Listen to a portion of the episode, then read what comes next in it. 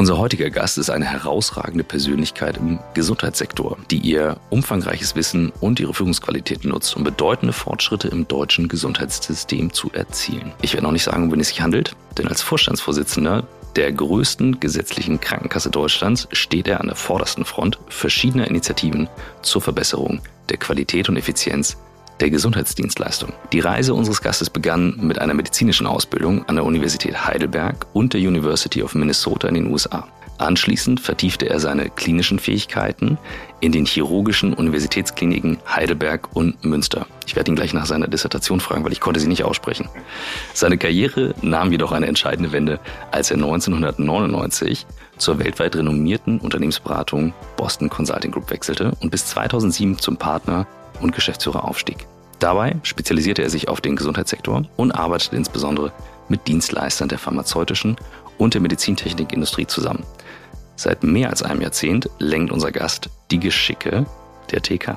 In mittlerweile über 400 Folgen setzen wir uns nun schon mit der Frage auseinander, wie Arbeit den Menschen stärkt, statt ihn zu schwächen. Die Einblicke unseres Gastes in den Gesundheitssektor, sein Weg vom Arzt zu einem entscheidenden Entscheidungsträger im Bereich der Krankenversicherung und seine Perspektiven auf die laufende Gesundheitsreform werden zweifellos unsere Erforschung der Verbindung zwischen Arbeit, Gesundheit und Stärkung bereichern. Wir sind auf der Suche nach Methoden, Vorbildern, Erfahrungen, Tools und Ideen, die uns dem Kern von New Work näher bringen. Ein wesentlicher Teil dieser Reise besteht darin, das Zusammenspiel zwischen unserem Arbeitsleben und unserer Gesundheit zu verstehen. Der Gesundheitssektor ist ein entscheidender Bestandteil dieses Dialogs und es gibt wohl kaum jemand Besseres, mit dem wir in dieses Thema eintauchen könnten als unseren heutigen Gast. Ihr seid bei On the Way to New Work und ich freue mich sehr auf Dr. Jens Baas.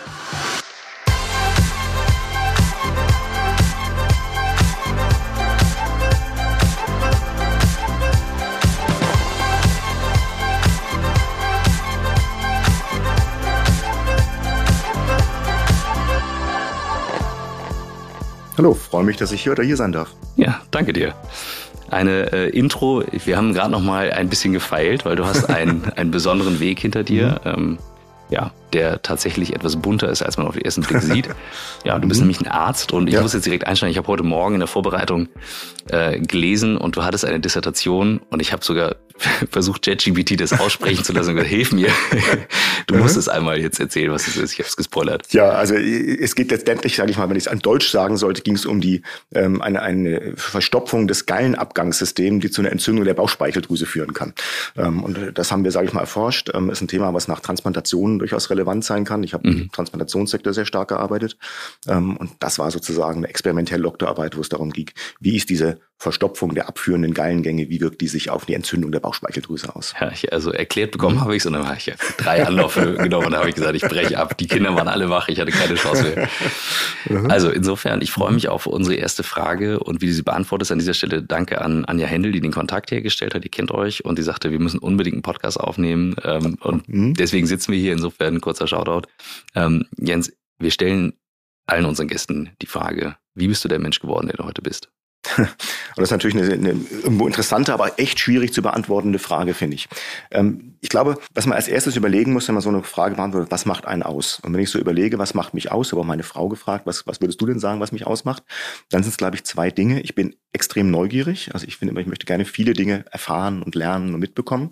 Und ich bin nicht besonders ängstlich. Ähm, und wenn man so durch meinen Lebenslauf durchkommt, dann ist das, glaube ich, die Erklärung, warum ich da bin, wo ich heute bin. Weil im Nachhinein sieht mein Lebenslauf voll geplant aus. Macht total Sinn. Also man macht eher ein bisschen Medizin, dann macht man ein bisschen Wirtschaft, dann kann man Chef einer Krankenkasse werden. Und es war natürlich überhaupt nicht so. Also ich hätte in meinem Leben niemals ever damit gerechnet, dass ich Chef einer Krankenkasse werde. Als Arzt hätte ich gesagt, erschieß mich, bevor ich Chef einer Krankenkasse werde. Also das wäre überhaupt nicht in meinem mhm. Horizont drin gewesen. Aber ich habe eben immer unterschiedliche Sachen machen wollen. Als ich mit der Schule fertig war, war meine Überlegung, waren drei Dinge zur Auswahl. Entweder Kybernetik studieren, weil ich schon immer mhm. fürchterlich gerne programmiert habe und Roboter gebastelt und solche Sachen. Oder Pilot werden, weil ich es einfach toll fand, so eine Maschine bedienen oder sowas.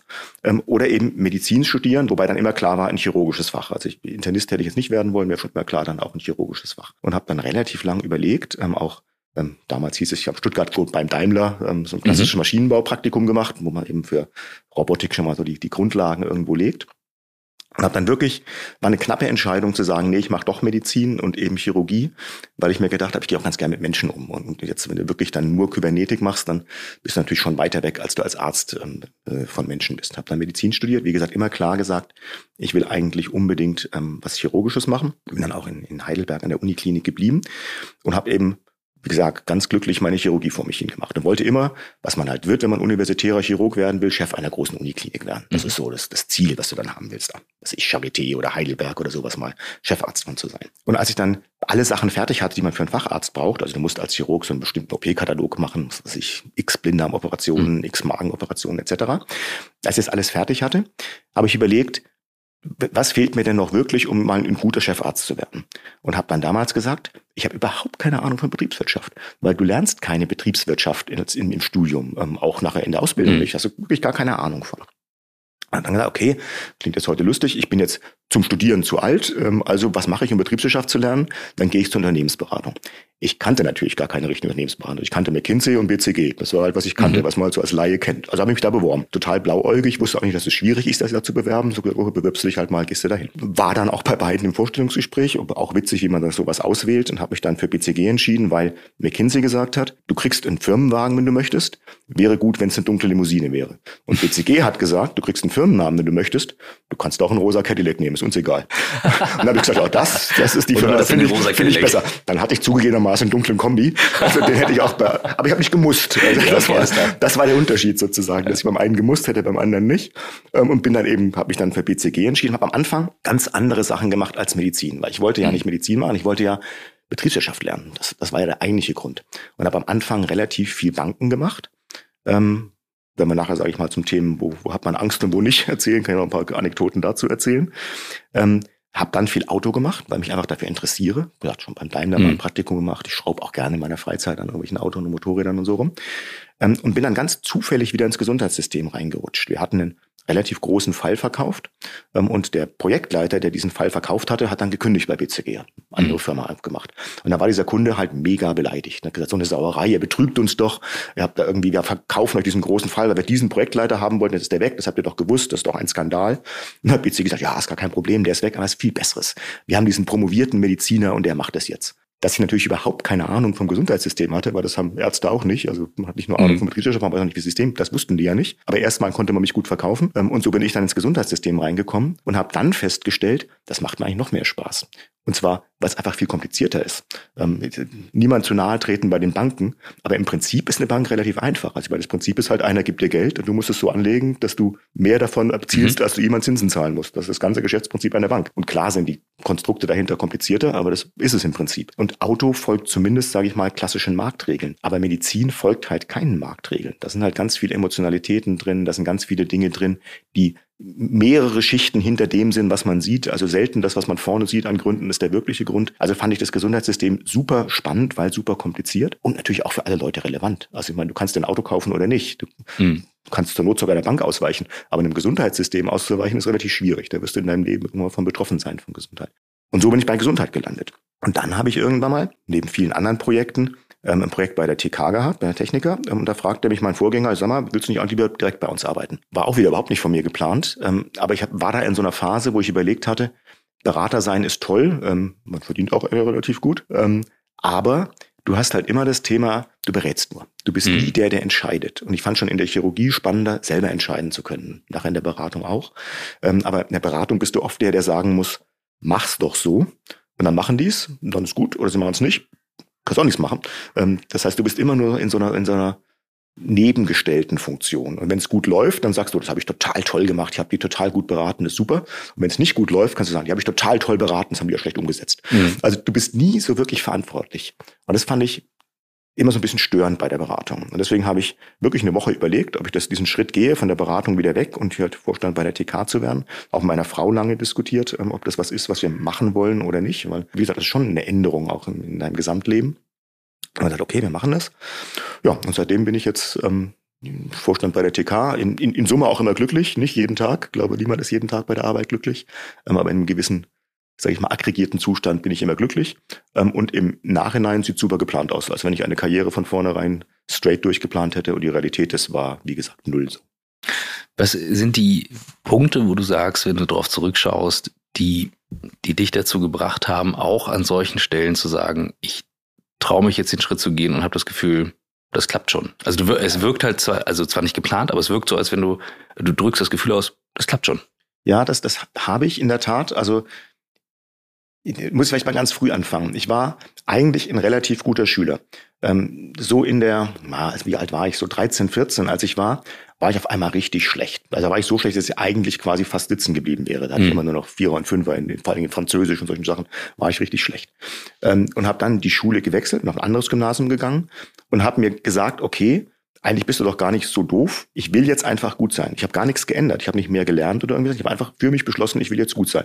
Und hatte dann nachher eins der besten Abiture in, in Baden-Württemberg innerhalb von, sage ich mal, 14 bis 17 sozusagen. Und er hat mir dann gesagt, okay, das kann man also machen. Man kann selber mhm. sagen, ich möchte das und dann geht das, ohne dass du jetzt sonst sehr viel anderes machst. Ähm, und dann gibt es so ein paar äh, Erlebnisse, würde ich sagen, wo sich dann das nochmal mehr reinkommt. Vielleicht erstmal etwas Lustiges. Ähm, als ich meinen ersten Notarzteinsatz hatte als eigener Notarzt, war das gleich Brand in einem Altenheim. Ähm, das heißt Großfeuer in einem Altenheim, Alarm. Und dann fährst du dahin und der Rettungssanitäter sagt, oh Gott, jetzt bist du ein ganz neuer Notarzt und jetzt müssen wir gleich irgendwie einen Großbrand in einem Altenheim lösen und im Himmels Willen, wie machen wir das jetzt?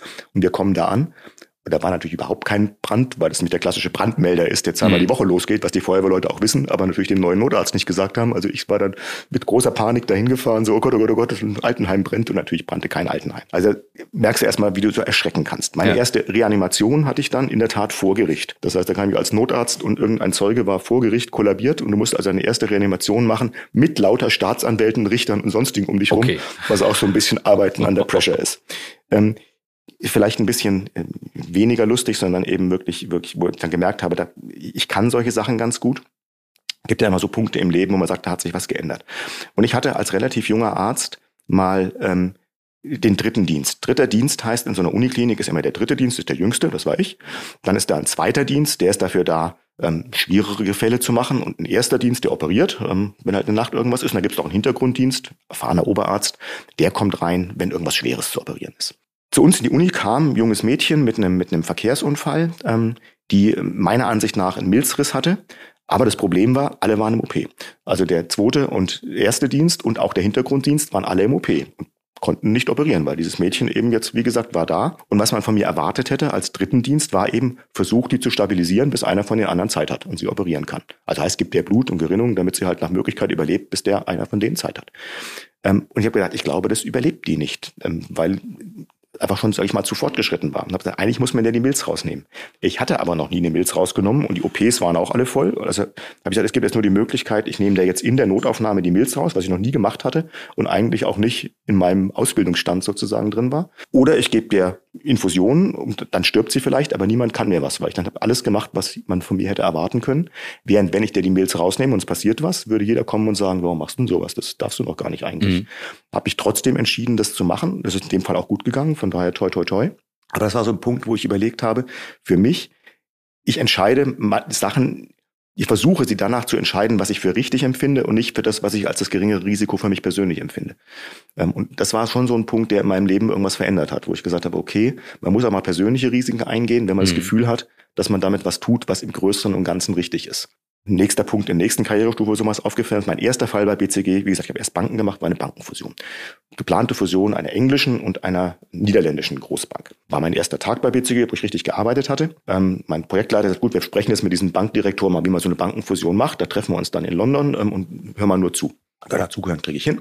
Ähm, also bin ich da hingeflogen nach, nach London, stand dann vor diesem Bankenbezirk, schon mal eindrücklich, wenn du mhm. Münsteraner ähm, Chirurg bist, du gehst in eine alte kleine Münsteraner Uniklinik, alles niedlich und klein. Und dann stehst du da in London und alles ist nicht niedlich, sondern riesengroß und beeindruckend und kommst da rein. Und es klingelte mein Handy und mein Projektleiter sagt, ja, aber jetzt blöd, sein Flug ist leider gerade ausgefallen, ich muss es alleine machen. Ich so, was muss ich alleine machen? Den erklärt, mir eine Bank fusioniert? Ich sag, ja, genau. und dann habe ich gesagt, gut, also ich besitze ein Girokonto, das ist ungefähr so mein Know-how, was ich über Banken habe und jetzt soll ich denen erklären, wie Banken fusioniert, lustig. Und zweite Ansage war, aber sag denen nicht gleich, dass du neu bist. Gut, muss ich ja nicht auf die Nase binden. Also wir gehen in dieses Meeting rein, viele Bankdirektoren. Ich sage, ich bin der von BCG. Das sagt der Bankdirektor, ja prima, mach mal eine Vorstellungsrunde, wer wir so sind und wie lange wir bei unseren jeweiligen Firmen sind. Und ich sagte, gut, ich kann bei BCG gleich wieder aufhören, das wird ja toll hier. Konnte sagen, gut, ich bin jetzt im zweiten Jahr bei BCG, weil ich hatte im November angefangen, da war Training und es war Januar, also es war jetzt sozusagen im zweiten Kalenderjahr, war nicht gelogen. Und habe bisher hauptsächlich Gesundheitswesen gemacht, das stimmte ja auch, halt mhm. nur als Arzt.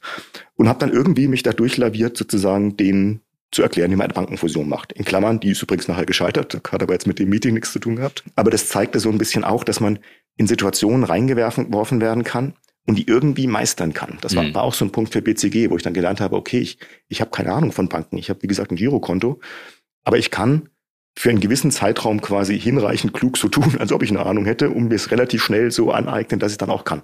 Also das ist ja das Prinzip auch natürlich. Du musst erstmal den Eindruck erwecken und natürlich, das kannst du nicht beliebig lang, aber musst es dann auch wirklich können.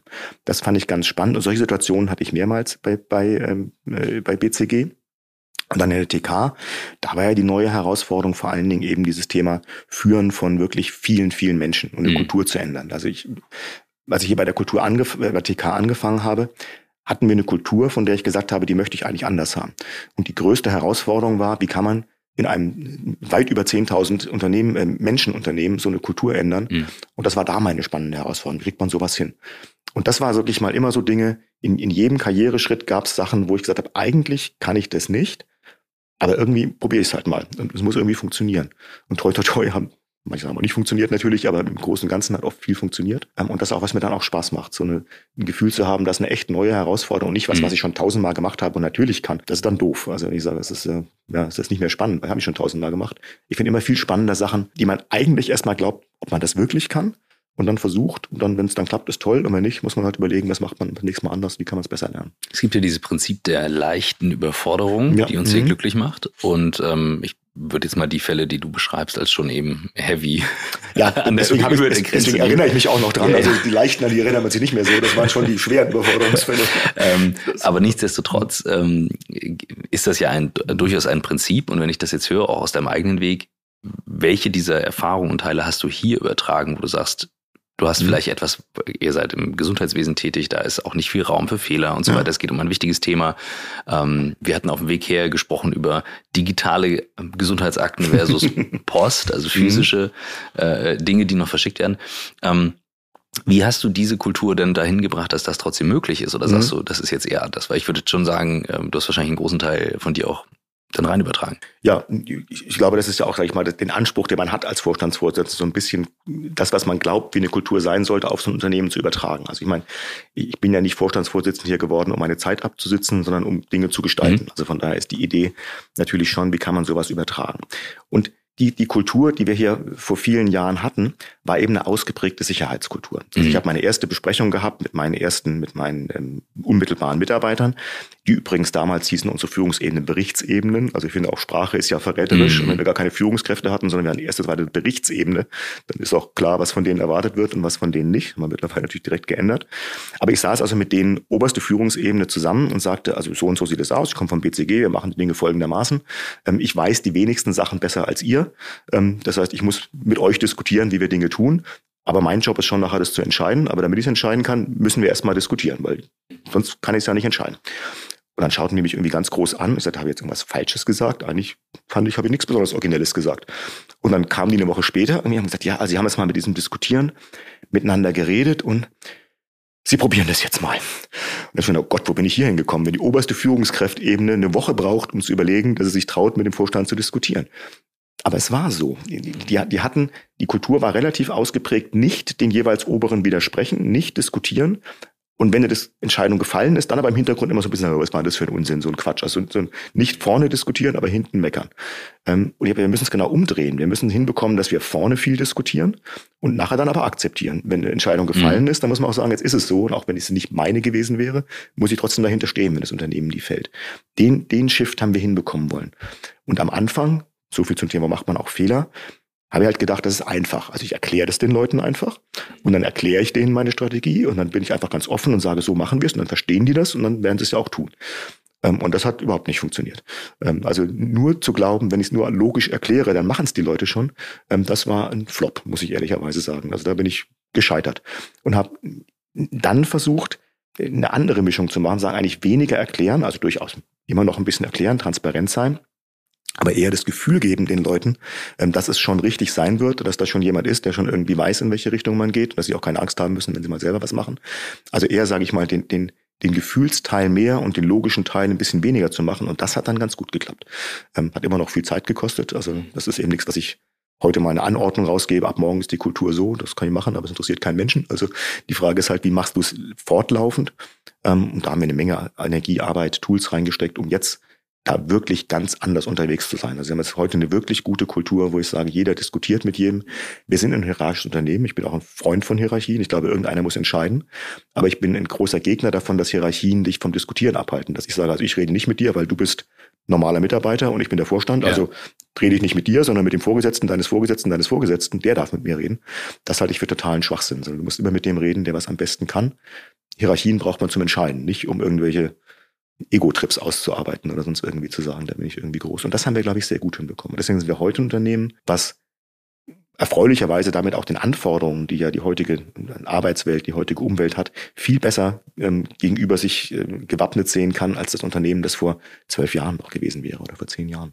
Was würdest du sagen, ist das für euch und, und was hat sich da geändert? Also auch ganz konkret, wenn du sagst, Führungsteam damals jetzt mal rein von mhm. der Struktur zu heute? Das, das Hauptsächlich, was sich geändert hat, ist das Thema Mut ähm, und ähm, Zusammenarbeit. Das sind die zwei Stichworte. Was meine ich mit Mut?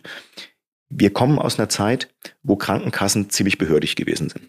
Ähm, also man sagt, gut, wir sind quasi verlängerte Staatsverwaltung ähm, und da muss man einfach exakt sein und wenn es halt länger dauert, dauert es halt länger. Sollen Leute halt froh sein, wenn die Antrag überhaupt bearbeitet wird. Mhm. Was soll's, die sollen da irgendwie zufrieden sein. Und wir haben, hat mein Vorgänger zugegebenermaßen schon angefangen, sehr früh gesagt, nee, wir sind keine Behörde, wir sind ein Dienstleistungsunternehmen. Und Dienstleistungsunternehmen heißt, wir leben davon, dass unsere Versicherten uns gut finden. Weil wenn nicht, können die nämlich ganz einfach wechseln. Man ist ja oft überrascht, dass die Leute gar nicht wissen, wie einfach sie Krankenversicherung wechseln können, ähm, wenn sie nicht zufrieden sind. Und deswegen predigen wir immer, wir sind davon abhängig, dass unsere Kunden uns mögen. Das heißt, wir müssen einen super Service liefern, wir müssen freundlich zu denen sein, wir müssen uns Dinge schnell machen. Ähm, all diese Dinge, die man normalerweise als selbstverständlich sehen würde, die aber viele Krankenkassen überhaupt nicht als selbstverständlich gesehen mhm. haben. Das haben wir sehr früh angefangen. Das meine ich mit, mit einem Mut, dann auch Dinge zu tun und alte Zöpfe abzuschneiden. Und Zusammenarbeit ist ein Thema, was ich in vielen Unternehmen gesehen habe, auch bei uns am Anfang ähm, und manchmal immer noch bei uns, muss ich leider zugeben. Die, die heutige Welt ist eine zunehmend vernetztere. Es ist nicht mehr so wie früher, dass man sagen kann, das ist mein Bereich und ich bin Beispiel für Krankengeld zuständig und alles andere interessiert mich auch gar nicht. Ich mache Krankengeld und Krankengeld mache ich super und der Rest interessiert mich nicht. So läuft's aber heute nicht mehr, weil die Menschen haben ja nicht Krankengeld, die Menschen haben eine Krankheit. Und im Rahmen dieser Krankheit ist Krankengeld ein kleiner Teil, der für sie auch relevant ist, neben vielen anderen mhm. Themen. Also müssen wir uns in unseren internen Dingen auch so aufstellen, dass wir sagen, Krankengeld ist natürlich wichtig, also immer dieses Beispiel, aber der Mensch braucht einen gesamten Prozess, den müssen wir abbilden. Da kann ich ihm nicht sagen, ruf bei uns an, dann gibst du dir die Abteilung eins, die kümmert sich um den Punkt, dann sorgst selber dafür, dass wenn du das nächste Mal eine Reha brauchst, ähm, dass du dann selber rausfindest, eine andere Einheit, dann geh da rein und rede wieder mit denen, sondern das muss miteinander vernetzt sein. Also wir müssen nicht überlegen, wie steuere ich Krankengeld, wir müssen überlegen, wie steuert man Patienten, die eine bestimmte Erkrankung haben. Und da ist Krankengeld ein Teil von und Reha und vielleicht Hilfsmittel und vielleicht irgendwelche anderen Dinge. Also eine ganz andere Art zu denken, die dann eine andere Art der internen Zusammenarbeit erfordert. Und da kommt nicht dann Unternehmensberater in mir durch. Muss man natürlich aufpassen, wenn man nicht in fürchterliche Matrix-Organisationen reinläuft, wo jeder für alles und nichts mehr verantwortlich mhm. ist.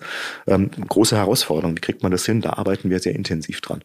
Und das kam uns dann natürlich wieder bei der Digitalisierung sehr zugute, weil natürlich jetzt erst recht im Sinne der, wie, können wir unsere Versicherten heute vielleicht auch in Zukunft noch mehr ganz anders betreuen, wenn wir Daten besser nutzen können, wenn wir neue Tools besser nutzen können. Das sind alles Dinge, die letztendlich darauf abzielen, dass man Sektorgrenzen überschreitet und nicht in Sektorgrenzen arbeitet. Und den Teil haben wir auch nicht 100 Prozent, also da arbeiten wir immer noch dran, aber schon wesentlich besser hinbekommen, mhm. als wir das in der Vergangenheit gehabt hatten. Und hier kommt die Werbung. Gleich geht's weiter mit On the Way to New Work. Bleibt dran, unser Werbepartner diese Woche ist niemand Geringeres als Sage. Für Sage durfte ich auch schon mal auf der Bühne stehen. Ein spannendes Unternehmen, solltet ihr euch eh mal anschauen. Aber hier geht's um eine wirklich spannende Studie, die Sage rausgebracht hat, nämlich die HR-Trends, also quasi die Zukunft des Personalwesens, der Personalarbeit, also alles, was man für HR in Zukunft wissen sollte. Und hier geht es um tiefgehende Einblicke in die aktuellen und zukünftigen Herausforderungen eben im HR. Beispielsweise aus der Studie, hier mal ein kleiner Fakt, den ich sehr spannend fand, 78 Prozent der HR-Führungskräfte glauben, dass der Einsatz von künstlicher Intelligenz bei den HR-Aufgaben in Zukunft viel Zeit einsparen könnte oder 79 Prozent sind überzeugt davon, dass HR-Prozesse in ihrem Unternehmen stärker automatisiert werden können, um die Effizienz zu steigern. Ich finde es deswegen spannend, weil ich auch schon Anfang des Jahres gesagt habe, das wird das Jahr der Automatisierung und KI ist dazu wichtig. Und wenn ihr da weiter einsteigen wollt in das Thema, dann solltet ihr euch unbedingt die Studie runterladen. Das Ganze findet ihr kostenlos auf Sage, geschrieben S-A-G-E, also www.sage.de slash HR, S-A-G-E geschrieben. Und ähm, was muss man noch wissen? Sage hat sich zur Aufgabe gemacht, KMUs bei der Bewältigung ihrer HR-spezifischen Herausforderungen durch innovative Softwarelösungen zu unterstützen. Das heißt, diese Lösungen helfen euch dabei, Geschäftsprozesse zu vereinfachen, zu automatisieren, was eben eine viel effizientere und effektive Personalverwaltung ermöglicht. Damit habt ihr dann mehr Zeit für die wirklich wichtigen Themen, anstatt einfach nur Prozesse zu managen. Also, schaut euch das Ganze an. Hier geht es aber erstmal um HR-Trends, die Studie auf www.sage.de slash HR. Und jetzt wünsche ich euch viel Spaß mit dem Rest der Folge von On the Way to New Work. Also Spoiler, ich bin kein Kunde der TK, aber ich habe im Vorfeld mich insofern vorbereitet, was du, ich sehr selten. Du gleich mal einen Antrag aus. was ich sehr selten im Podcast mache, nur wenn Michael nicht dabei ist. Ich habe mal rumgefragt, ähm, bei denen, mhm. äh, die wir auch in der Firma haben, die Kunden von euch sind, die sind extrem happy tatsächlich. Also wirklich, die haben wirklich, also ja. Zitat, äh, zweimal kam das, ich stelle den Antrag in der App und habe mhm. quasi am nächsten Tag das ja. Geld auf dem Konto. Ja. Und das war für viele so ein, äh, ein Wow-Moment, also das kann ich bestätigen. Und tatsächlich haben ja die, die Tools und die Möglichkeiten jetzt auch durch Corona nochmal wirklich einen, einen Katalysator erfahren, ja. der da der das gepusht hat. Ich sehe bei dir auf dem Schreibtisch auch ein, wir nennen das Premium-Setup, also Kamera, gutes Licht, guter Bildschirm, guter Ton. Ähm, wenn du jetzt die, an die Zukunft denkst, was bei Medizin jetzt alles noch passiert und du hast nun mal den Arzthintergrund, mhm. du hast jetzt auch viele Stationen durchlaufen und du erlebst, ne, wir reden hier von New Work, aber du erlebst ja hier quasi einen gesamten Sektor, der eine Transformation erfährt. Was würdest du sagen, was sind die größten Stellhebel gerade, was da jetzt passieren ja. sollte, um wirklich, ja, ich, ich sag mal, in einen neueren, vielleicht auch präventiveren Bereich zu kommen, weil es gibt ja viele Menschen mit Burnout, gerade mit Depressionen ja. und, und, und, und. Das, das, das kann ich an einem ganz alten Beispiel ganz gut erklären. Ähm, so erkläre ich es auch meinen Mitarbeitern immer. Ich war als, als junger Arzt mal in der Mayo Klinik. Die Mayo Klinik war eine der oder ist immer noch eine der berühmtesten Kliniken der Welt. Da ging damals der Schah von Persien hin mhm. und alle Leute, die, die eine wichtige Diagnose hatten, gingen dahin. Ähm, liegt irgendwo in der Pampa in Rochester, also gar nicht irgendwo in dem Zentrum von einer Stadt, sondern irgendwo in der Pampa. Ich habe mir, was machen die besonders? Und habe mir die angeschaut und die haben drei Sachen, finde ich, besonders gemacht. Bevor ein Patient da hingekommen ist, haben die aus der ganzen Welt dessen Befunde zusammengeholt und hatten dann so einen Assistenten, der hat nichts anderes gemacht, als die alle durchzuschauen. Das waren teilweise Einkaufswagen voll, hat die komplett durchgeschaut. Dann haben sie interdisziplinär zusammengearbeitet. Du bist also nicht zufällig zum Orthopäden gegangen bei deinen Rückenschmerzen, hat der gesagt, du hast was an den Knochen. Wenn du zum Neurologen gegangen bist, hat er gesagt, du hast was an den Nerven. Wenn du zum Psychiater gegangen bist, du bist verrückt. Das heißt, es war nicht davon mhm. abhängig, wo du hingegangen bist, sondern es war komplett, sage ich mal, ähm, eine interdisziplinäre Zusammenarbeit. Und das Dritte war, jeder Arzt hatte einen Tag in der Woche frei, wo es darum ging, dass er sich einfach fortbildet, dass er nichts anderes macht. Was hat das mit Digitalisierung zu tun? Das konnten sich damals halt reiche Menschen leisten, was natürlich teuer war. Die konnten sich einen Assistenten leisten, die konnten sich den besten Arzt leisten, die konnten nach Rochester fliegen. Heute kann genau das jeder.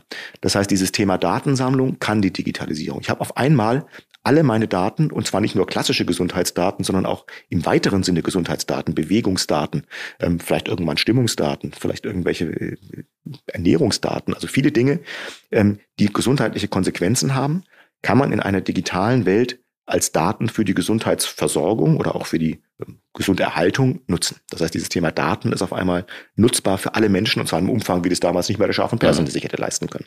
Zweites Thema, das Thema Wissen. Kein Arzt kann heute mehr egal wie klein sein Fachgebiet, die werden, die werden ja immer kleiner und spezialisierter. Trotzdem kann kein Arzt der Welt mehr das Wissen seines kleinen Fachgebietes überblicken, weil es einfach so viel ist und so viel immer dazukommt, dass es nicht geht. Auch da kann nur die Digitalisierung das Tool sein. Das ist das Einzige, äh, mit dem man irgendwie es noch halbwegs schaffen kann, dieses medizinische Wissen irgendwie zugänglich zu halten. Das ist halt immer Zufall, ob mein Arzt gerade was weiß oder nicht. Ähm, kann nicht sein. Ähm, und das Thema Vernetzung. Ähm, Ärzte sind untereinander extrem schlecht vernetzt, nicht weil sie irgendwie zu blöd sind, sondern weil einfach ähm, die Sektorengrenzen auch bei den Ärzten so extrem ausgeprägt sind. Auch da kann die Digitalisierung helfen. Also Digitalisierung schafft es, dass man Daten überhaupt erstmal hat, dass man Daten auswerten kann und dass man Dinge miteinander vernetzt. Und alle drei Dinge sind meiner Ansicht nach so bedeutend, dass es wirklich, ich glaube, es ist die nächste große Revolution der Medizin nach dem Penicillin. Also ich glaube, da ist wirklich ein riesen, riesen Thema drin und das müssen wir vorantreiben. Und das ist so ein bisschen auch meine Mission, die ich mit der Techniker ver verbinde, weswegen ich auch gerne hier Vorstand bin, nicht nur um die Techniker voranzubringen, sondern auch um dieses Thema zu pushen.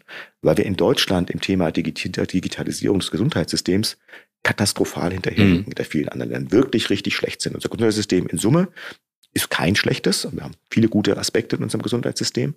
Aber im Bereich der Digitalisierung sind wir katastrophal hinten dran. Ähm, und das wird halt perspektivisch immer schwieriger und immer schlechter werden. Und wenn die Menschen feststellen, in anderen Ländern wird man besser versorgt, weil die die Digitalisierung nutzen, vielleicht ist auch meine Lebenserwartung besser, meine Überlebenschancen bei schweren Kranken besser, vielleicht werde ich gar nicht so krank in anderen Ländern, dann werden die Menschen sagen, ja, warum ist das bei uns in Deutschland nicht so? Ähm, und da sollten wir, glaube ich, rechtzeitig dran arbeiten, dass wir gar nicht erst in diesen mhm. Punkt kommen, sondern wir sagen, auch in Deutschland müssen wir ein System haben, was die, die Chancen, die die Digitalisierung bietet, dass wir die auch für die Patienten zugänglich machen. Also die drei ich stimme dir zu und ich bohre da gleich nochmal ein bisschen nach, aber die drei Punkte, die du gerade genannt hast, auch mit dem Thema das Wissen zu haben, das Interdisziplinäre und dann die Fortbildung. Ich würde jetzt mal behaupten, das gilt sogar in, in auch in anderen Branchen. Das wäre ja eine Anleitung ja. für, für jede Service Company, ja. ähm, die häufig dann in Silos arbeiten. Ähm, Frage zum Thema Stand der Digitalisierung Gesundheitssystem und dann übertragen auf Gesamtdeutschland. Ich habe einen in, ähm, in einer Vortragsreihe, die heißt State of New Work, habe ich einen Teil drin, der hat mit Digitalisierung zu tun, mhm. weil New Work und Digitalisierung häufig in denselben Topf geworfen werden. An beiden Stellen ist Flexibilität ein ja. wesentlicher Baustein. Da haben viele das Gefühl, das gehört irgendwie zusammen. Und da hat sich branchenübergreifend vor Corona ähm, die Branchen eine Schulnote von 2,9 gegeben und nach Corona, nachdem man nun alles erreicht hat und zu, jeder von zu Hause gearbeitet, haben viele gedacht, das müsste jetzt sich verbessert haben. Mhm. Es blieb bei der 2,9. Okay. Das war die Selbsteinschätzung, kann mhm. man ja sagen, ist typisch deutsch. Mhm. Aber let's see.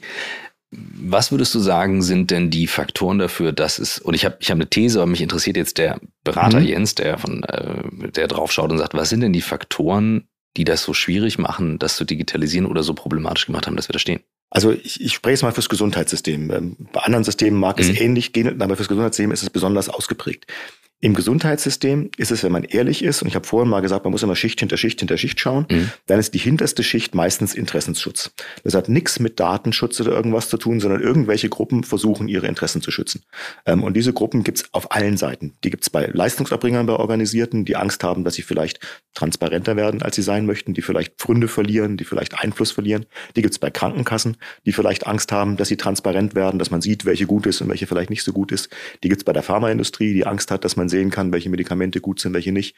Die gibt es bei Krankenhäusern, die Angst haben. Also es ist ganz oft so ein Thema, so sehr alle jammern, gibt es sehr viele Menschen, die im Gesundheitssystem doch sehr gut leben ähm, und auch vom Gesundheitssystem mhm. sehr gut leben. Ähm, und deren Freude, irgendwas zu ändern, ist überschaubar. Das kann man natürlich jetzt nicht sagen. Ich kann nicht sagen, ich will keine Digitalisierung, weil ich möchte ja, dass alles so bleibt für mich, wie es ist. Also wird immer vorgeschoben ein anderes Thema. Ähm, ganz oft Datenschutz. Ähm, das ist ein sehr mhm. häufig vorgeschobenes Thema. Sehr oft ist doch zu kompliziert oder zu teuer. Sehr oft macht mir doch viel Arbeit. Sehr oft bringt ja auch gar nichts, müssen wir nicht. Das sind aber ganz häufig vorgeschobene Argumente. Ähm, auch das lernt man irgendwann mal wenn man im Gesundheitssystem unterwegs ist, ein schönes Beispiel. Ich hatte für eine große Krankenversicherung als Berater Disease-Management-Programme verhandelt. Das sind Programme, wo es darum geht, dass man für bestimmte Krankheiten strukturierte Daten erfasst und diese Daten wurden auch an die Krankenkasse gemeldet. Ähm, da sagten die Ärzte, eine Skandal. Wir hatten 20 Euro für diesen Bogen bekommen, das können wir nicht machen. Für 20 Euro, wir sollen unseren Patienten verraten, das ist doch Judas-Geld, ähm, das ist gegen den hippokratischen Eid und wir verraten unsere Patienten doch nicht. Äh, das dann, da, lieber würden wir uns erschießen, als sowas zu machen und wie gesagt, das geht alles gar nicht. Das hat 25 Euro. Und, dann ja. und, und, und da, da denkst du halt so, hm, dann sag doch von vornherein, es geht um Geld, weil es ja okay, ich meine, auch, eine, ja. auch Leistungen haben das Recht zu verhandeln, wie viel Geld sie bekommen, aber dann sagt nicht, es geht um den hypokratischen Eid, sondern dann sagt, es geht um Geld. Ähm, und da war das jetzt sehr offensichtlich. Und so ist es häufig halt auch. Und wie gesagt, auch bei Krankenkassen, denen oft sagen, sowas geht doch nicht, ähm, weil da ist doch dann irgendwie zu viel Aufwand dahinter, dann kostet uns Geld. Und manchmal ist die Antwort, ja, vielleicht, weil du es nicht hinbekommst, weil du zu klein bist, aber deswegen kann man es doch nicht insgesamt verhindern. Ähm, und Deswegen meine feste Überzeugung, wir müssen immer hinterfragen, wo ist das eigentliche Problem und wie kann man das eigentliche Problem lösen. Anderes schönes Beispiel, als wir über die elektronische Patientenakte angefangen hatten zu diskutieren, habe ich mit der Kassenärztlichen Bundesvereinigung geredet, ob wir da nicht viel zusammenarbeiten wollen. Eigentlich ist es ja kein Konkurrenzthema, sondern ihr wollt, dass die Patienten gut versorgt sind, wir wollen, dass die Patienten gut, lass uns das doch irgendwie gemeinsam machen. Und dann haben die gesagt, ja, das finde ich eigentlich eine gute Idee mit der elektronischen Patientenakte. Und dann kam ich zwei Wochen später wieder und haben uns auf einmal überhaupt nicht mehr begeistert und haben gesagt, wollen wir nicht. Und dann habe ich gesagt, ich kenne die ja ganz gut, was denn jetzt euer wirklicher Grund? Warum, warum habt ihr das wirklich dagegen? Sagt, ja, sie haben überlegt, es gibt eine Sache natürlich doof. Wenn es so eine elektronische Patientenakte gibt und dann sind da alle Daten drin, muss der Arzt die dann auch alle durchlesen. Also sprich, bin ich rechtlich verantwortlich, wenn da irgendwas steht in diesen Gigabyte-Daten vielleicht einer Patientenakte und ich habe es nicht gesehen als Arzt und dann werde ich rechtlich dafür belangt. Das ist ja erstmal ein berechtigter Einwurf. Also ich meine, da haben Sie ja recht, die Ärzte. Ich finde, mhm. das muss man klären und das kann man natürlich technisch lösen. Man kann natürlich sagen, nein, musst du nicht, sondern da gibt es zum Beispiel eine KI, die kann dann irgendwie daraus eine, eine Synapse machen und die musst du dann irgendwie durchlesen. Äh, eine, eine Synopse, eine Synapse kann er nicht daraus machen. das wäre ein medizinisches Wunder. Ähm, die musst du irgendwie durchlesen aber nicht das ganze Ding. Und dann kann man das auch lösen. Aber mhm. man kann es eben nur dann lösen, wenn man ehrlich drüber redet ähm, und sagt, das ist unser Problem und dann lösen wir es. Und nicht, wenn die jetzt gesagt hätten, wir haben uns überlegt, ist technisch doch zu schwierig, dann hätten wir es nicht lösen können. Also deswegen, ich glaube, das ist das Hauptproblem. Das Problem ist, dass Menschen Angst haben vor Veränderungen, was die mit ihnen macht, ob sie vielleicht dann schlechter dastehen, als sie vorher dagestanden sind. Ähm, und dann werden Dinge verhindert. Und deswegen müssen wir versuchen, diese, diese Ängste zu überkommen. Und da, wo Leute einfach nur bewahren wollen, weil sie sich einfach so einen großen persönlichen Vorteil versprechen, da muss man auch manchmal dann einfach das durchsetzen und sagen, tut mir leid, dein persönlicher Vorteil, den kann ich verstehen, aber es geht ja um den Gesamtwohlvorteil und den müssen wir voranbringen. Ich habe meine These geht in eine ähnliche Richtung. Ähm, ich formuliere sie nur etwas anders. Ich zeige das immer auf mit der linearen mhm. und der mhm. exponentiellen Kurve, also exponentielle Entwicklung, die dann hochgeht. Und die, die exponentielle Kurve hat ja häufig einen Bereich, der unter der linearen Kurve ja. ist, wo er langsam steigt. Und bevor diese exponentielle Kurve auf die lineare trifft, nenne ich den Bereich die deutsche Kurve, weil das der Bereich ist, wo, wo viel gemosert wird und ach, das du sagst zumindest irgendwann kommt der Schnittpunkt. Das ja, ist schon ja, mal gut. Ja, der kommt, der kommt. ähm, wir haben ihn jetzt mhm. ja dieses Jahr bei, bei ähm, KI gehabt, mhm. in, bei Generative AI, als Leute gemerkt haben, hui, der Sprung jetzt von GPT 3, äh, von 2 zu 3,5 war schon riesig und von 3,5 zu 4 war dann wirklich ein wirklicher Sprung. Ähm, und trotzdem bleiben viele Menschen an der Oberfläche, ich nehme das jetzt mal als Beispiel, weil das einfach so aktuell ist, haben Angst. Mhm. Warum? Weil Headlines lesen machen eben Angst, selber ausprobieren, dann bekommt man Lust darauf und versteht es ja. auf einmal und kann auch nachvollziehen, ah, so ein Modell ist gar nicht dafür gemacht, um durch große Datenmengen durchzugehen. Ja. Das funktioniert gar nicht. Dafür ja. brauche ich was anderes. Und ich, ich so, und dann wird es zum Tool, dann beginnt die Anwendung. Passiert das nicht, wird ja. schwierig. Frage, wie haben dich die Fähigkeiten, die du als Arzt gelernt hast, ich weiß nicht, träume mhm. jetzt mal, weil ich bin kein Arzt, Resilienz, äh, mhm. äh, krasse Situation, Umgehen mit Stress, Druck, aber auch ähm, Achten auf Details und so mhm. weiter. Was haben diese Fähigkeiten mit heute zu tun bei solchen Themen? Sehr viel. Also ich, ich glaube schon, dass ich meine, meine Ausbildung ähm, und ich glaube, dass eine chirurgische Ausbildung nochmal anders als eine internistische wäre, also jetzt ohne werten zu wollen, einfach anders. Ähm, dass die mich schon sehr geprägt hat, weil, wie du sagst, dieser, dieser Druck ist da du hast halt in der, in der chirurgischen Fächern oft die Situation, du musst jetzt irgendwas lösen. Du kannst nicht sagen, ich gehe es mal nachschauen oder ich hol mal jemand oder so, sondern da ist jetzt ein Problem und du löst es oder im Zweifelsfall stirbt der Patient im schlimmsten Fall, der irgendwie da ist. Also du hast nicht, du hast nicht beliebig Zeit, du kannst nicht beliebig prokrastinieren und du musst entscheiden. Ähm, und das sind Dinge, die einen, glaube ich, schon irgendwo prägen. Gleichzeitig zu sagen, auch ein Problem, was in Anführungszeichen ein technisches ist, also in, in, eine Operation ist erstmal ein technisches Problem, ähm, ist trotzdem ein Mensch dahinter. Also auch das ist was, was man als Arzt, finde ich, ganz gut lernen kann und das ist im Unternehmen letztendlich übertragbar. Dass wir, wir, wir lösen ein technisches Problem, wenn wir einen Prozess optimieren. Aber betroffen davon sind die Menschen. Und so löst du als Operateur ein technisches Problem, dass du deinen Blinddarm rausnimmst. Das ist jetzt erstmal ein technisches Thema. Aber es ist natürlich der Mensch, den du den Blinddarm rausnimmst und nicht der Blinddarm, der da im Mittelpunkt stehen sollte. Und das ist auch was, was man, finde ich, ganz gut übertragen kann. Was man auch in der Medizin lernt, zumindest was ich in der Medizin gelernt habe, ähm, dass man sehr schnell eine gewisse Demut gegenüber dem, was andere wissen, ans Tag legen sollte. Also ich hatte recht früh die Leitung einer Intensivstation bekommen und dann kommst du dahin als junger Arzt auf einer Intensivstation mit sechs Patienten, die alle Leber transplantiert sind und wirklich schwerst krank, schwerer geht's nicht. Du hast erstmal gar keine Ahnung. Weil auch das lernst du natürlich im Studium nicht. Da sind lauter Maschinen, wo du keine Ahnung hast, wie die funktionieren. Und da weißt du ganz schnell, wie sehr du auf die Schwestern und Pfleger angewiesen bist, mhm. die erstmal wissen, wie sowas funktioniert. Und wenn du da hingehst und sagst, ich bin bin aber doch studierter Arzt, dann bist du sowas von tot innerhalb von einem Tag, ähm, dass du sehr schnell lernst, dass du mit dem Team arbeiten musst und dass natürlich du Dinge kannst, die die nicht können, aber die auch verdammt viele können, Dinge können, mhm. die du nicht kannst ähm, und man nur zusammen sozusagen ein gutes Team leiten kann. Das lernt man auch relativ früh. Also diesen riesen Respekt vor, vor der Leistung von anderen und nicht zu glauben, kann man alleine. Also als Einzelkämpfer kommst du da nicht weiter. Ähm, und das ist im Unternehmen natürlich auch ganz genauso. Ich kann die tollsten Ideen haben der Welt oder könnte die tollsten Ideen, ich habe sie leider nicht immer, aber ich könnte die tollsten Ideen der Welt haben, ähm, würde nichts nützen, weil die Idee ist erst dann spannend, wenn die ganze TK mhm. irgendwie sie verbessert, umsetzt, da irgendwas macht und dann irgendwas rausbringt. Und das kann man schon ganz gut übertragen. Also dieses Stressresistent sein, das Wissen, dass man entscheiden muss, dass Dinge nicht irgendwie beliebig aufgeschoben werden können, man muss sie entscheiden.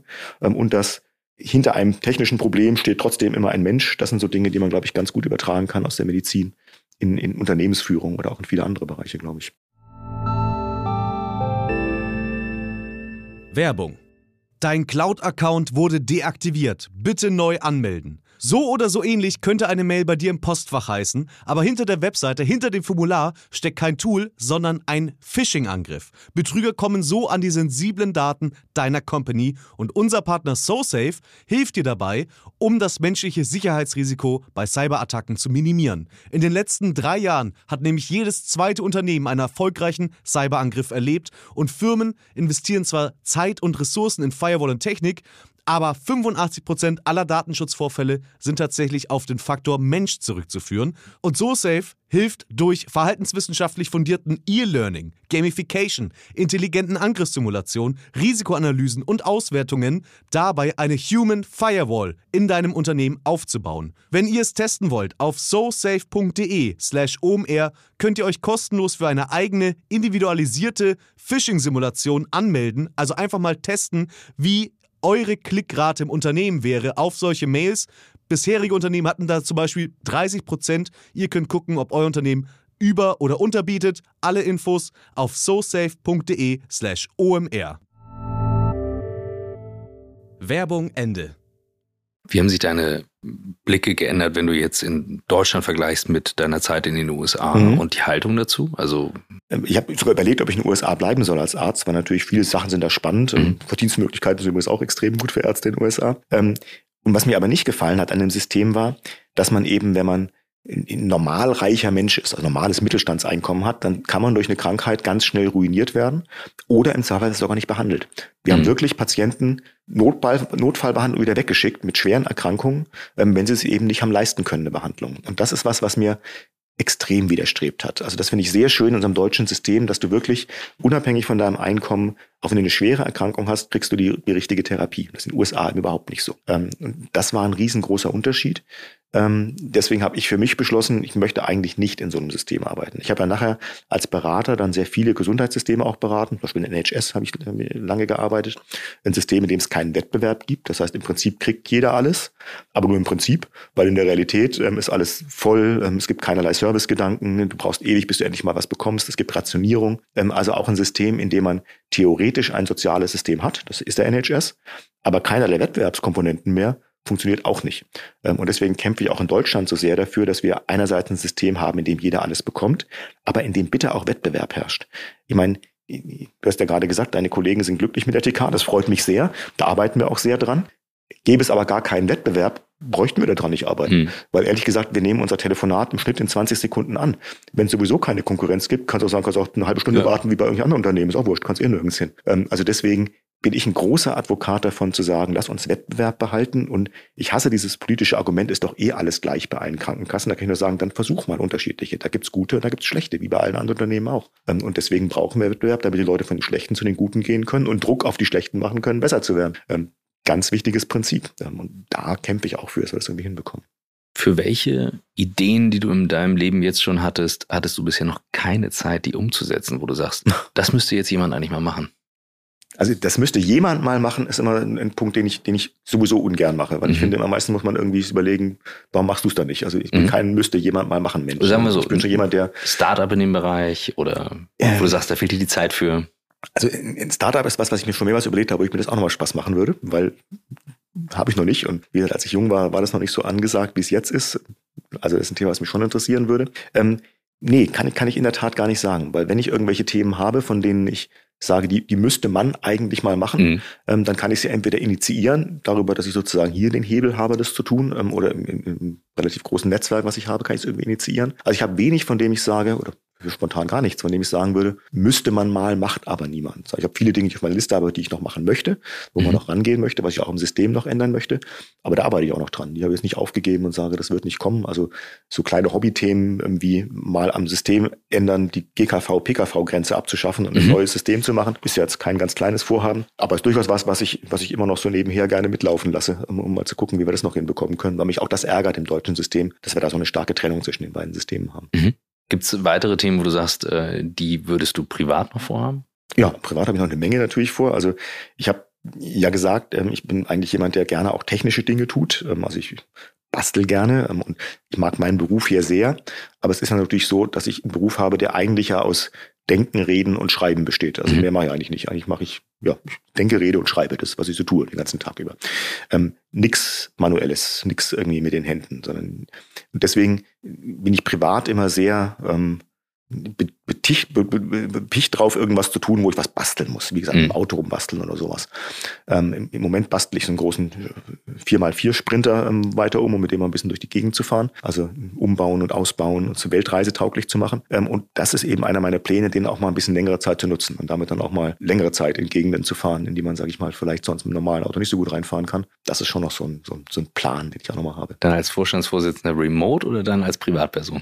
Ähm, sowohl als auch. Also ich, ich hoffe, dass ich den ein bisschen länger behalten kann. Das wird am Anfang wahrscheinlich als Vorstandsvorsitzender remote sein, also vor allen Dingen halt im Urlaub. Ich bin leider auch im Urlaub remote.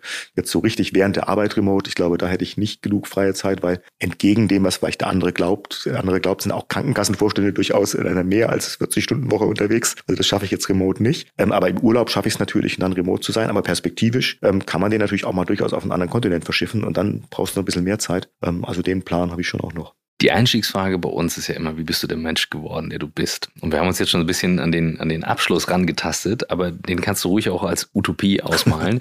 der lautet nämlich, wo willst du in deinem Leben noch hin? Außer auf andere Kontinente.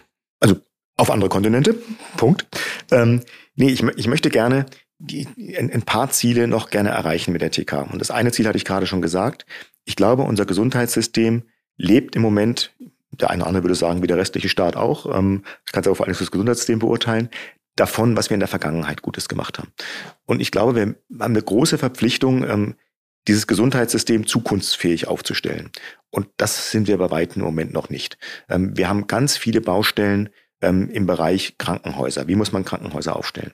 Wir haben ganz viele Baustellen im Bereich Zusammenarbeit. Wie arbeiten Ärzte, die Ärztinnen, die ambulant tätig sind, mit solchen in Krankenhäusern zusammen. Mhm. Wir arbeiten überhaupt verschiedene Sektoren zusammen. Ähm, das ist, ich habe es vorher über die TK gesagt, in der Welt draußen ist es genauso. Das ist alles getrennt. Ähm, der Krankenhausarzt und der ambulante Arzt im besten Fall schreiben sich einen Arztbrief. Im Normalfall kommt er irgendwie vier Wochen später an, als der Patient angekommen ist, nützt dann auch nichts mehr. Ähm, also diese Vernetzung ist ganz, ganz schlecht.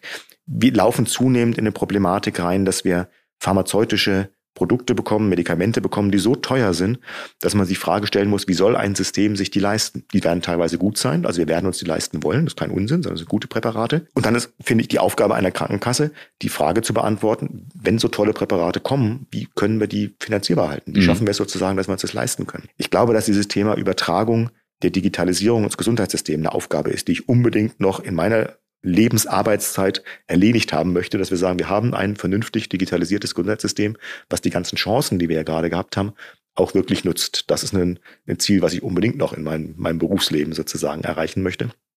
Thema GKV, PKV hatten wir gerade gesagt. Ähm, und damit haben wir, glaube ich, schon eine ganze Reihe an dicken Brettern, ähm, von denen ich glaube, die müssen wir, die müssen wir vorantreiben, dass neben all dem ich natürlich das Ziel habe, dass die TK weiterhin erfolgreich ist. Wie gesagt, zur größten Krankenkasse haben wir sie schon gemacht. Ähm, aber das soll nicht das Ende sein. Wir sollen ja gerne auch noch weitergehen. Das ist sowieso klar. Das ist sozusagen natürlich was, was mir sowieso Spaß macht. Aber mit dieser erfolgreichen TK habe ich eben auch den Hebel, viele von diesen anderen Themen voranzubringen. Und das ähm, würde ich schon noch gerne erreichen bis zum Ende meiner Berufstätigkeit. Jens, vielen Dank. Das war wirklich sehr aufschlussreich mit Punkten dabei, mit denen ich nicht gerechnet hätte. Insofern äh, danke dir für das Gespräch. Sehr gerne, hat Spaß gemacht. Danke. Nachdem ich in den letzten Wochen einige Folgen ohne Christoph gemacht habe, äh, war Christoph diesmal alleine der Host. Als ich die Ankündigung gelesen habe über unseren Gast, äh, war meine Neugierde sofort geweckt und ich habe mich mega geärgert, dass ich nicht dabei war. Als ich jetzt die Folge gehört habe, habe ich mich nochmal dreimal geärgert, denn das, was die beiden da heute besprochen haben, fand ich äh, im hohen Maße äh, inspirierend und ähm, anregend. Also den Weg äh, von einem äh, Mediziner, einem Arzt, der wirklich äh, äh auf hohem Level ähm, seine Profession betrieben hat, äh, hin dann zu einem Unternehmensberater bis hin zum Partner bei der Boston Consulting Group und dann äh, über ein Jahrzehnt schon als CEO ähm, an der Spitze der größten ähm, Gesundheitskasse des Landes. Äh, bemerkenswerter Weg. Ähm, so wie ich es mitgenommen habe, hat Jens Baas einiges umgedreht. Ähm, sicherlich bleibt im Bereich Krankenkasse noch einiges zu tun beim Thema New Work, aber einiges geändert, angegangen. Ähm, ich weiß es von meinen Kindern, ähm, die beide bei der TK versichert sind. Bei einem weiß ich es ganz sicher, der andere glaube ich aber auch, ja dass die da sehr happy sind, sehr zufrieden sind. Ähm, zusätzlich die Atmosphäre, äh, Christoph hat es mir danach erzählt, aber ich glaube, man kann es auch hören, äh, wie wohl sich äh, Christoph dort gefühlt hat. Ähm, ja, und ich glaube, das ganze Thema äh, Gesundheit ähm, ist genau wie das Thema Nachhaltigkeit eins, was wir im nächsten Jahr mehr machen werden. Und deswegen, ja, freue ich mich, dass ihr heute diese Folge mit mir gemeinsam hören konntet und bin dankbar und glücklich, diesen Job machen zu dürfen. Und wie fast immer an dieser Stelle, wir freuen uns sehr, sehr, sehr über eure Sterne auf den Plattformen und über noch mehr über die Kommentare, die sich auch gerne mal auf so eine Folge beziehen dürfen. Ganz liebe Grüße und macht es gut.